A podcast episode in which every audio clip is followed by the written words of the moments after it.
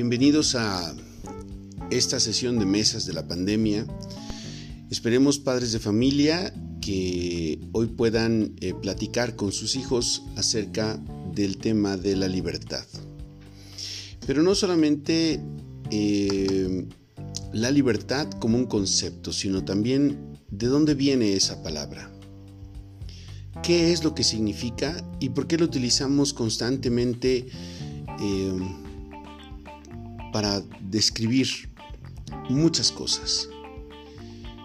La propuesta del día de hoy es identificar dónde empieza la libertad, si acaso la libertad está limitada y es necesario limitarla para que florezca en algún momento, o si la libertad eh, debe ser una constante.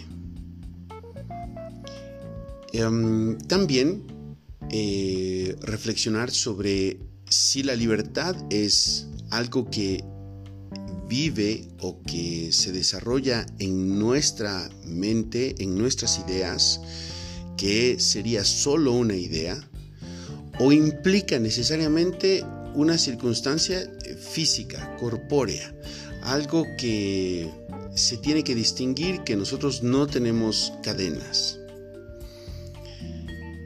Definitivamente vale la pena reflexionar sobre esos momentos de esclavismo o sobre eh, la prisión. Y también muy importante el distinguir que la manipulación eh, o cuando las personas se ven eh, obligadas a obedecer o a seguir ciertas líneas que no necesariamente eh, dependen de que uno esté eh, atrapado en, un lugar, sino que estando en completa libertad eh, física, en la vida normal, pudiendo ir a comprar cosas, compramos lo que se nos indica o actuamos de la manera como se nos indica.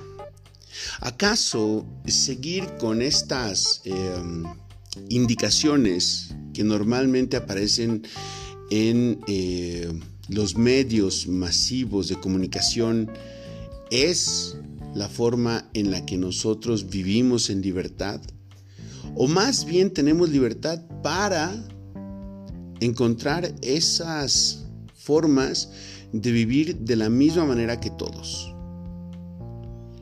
¿Acaso la moda no es una especie de uniforme?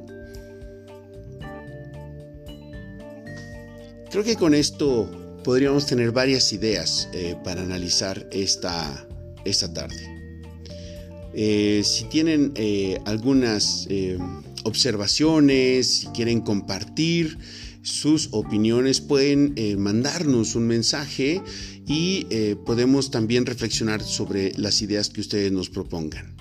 Será algo muy interesante eh, mantener una comunicación alrededor de las ideas. Muchas gracias, buenas tardes.